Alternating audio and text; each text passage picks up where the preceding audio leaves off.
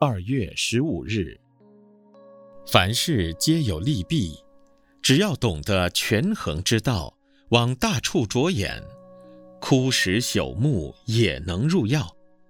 凡人皆有长短，只要懂得用人之道，取彼之所长，破铜烂铁也能成钢。世间上最有价值的东西是什么？是黄金？是钻石？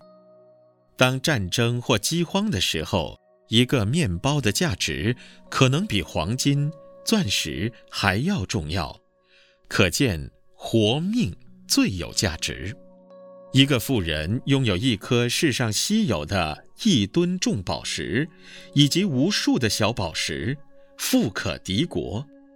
可是年年风雨，屋漏墙摇，他很想建一座坚固的大楼安身，偏又遭逢战乱连连，建材奇缺。富人虽然拥有一堆宝石，可是这时他宁可有一些石头当建材来的实际。一群身段窈窕的女郎看不起其中一位腰围很胖的同伴。一天在山路上遇到一群土匪，这些花枝招展、弱不禁风的美女无力反抗，只有任由盗贼调戏。腰围粗胖的同伴一看，上前大喝一声：“谁敢上来？”土匪闻声落荒而逃。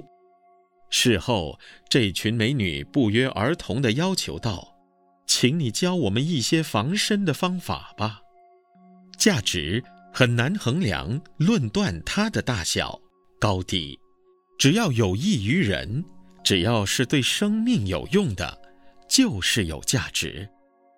文思修，世间上最有价值的东西是什么？不一定是黄金、宝石，活命最有价值。每日同一时段与您相约有声书香。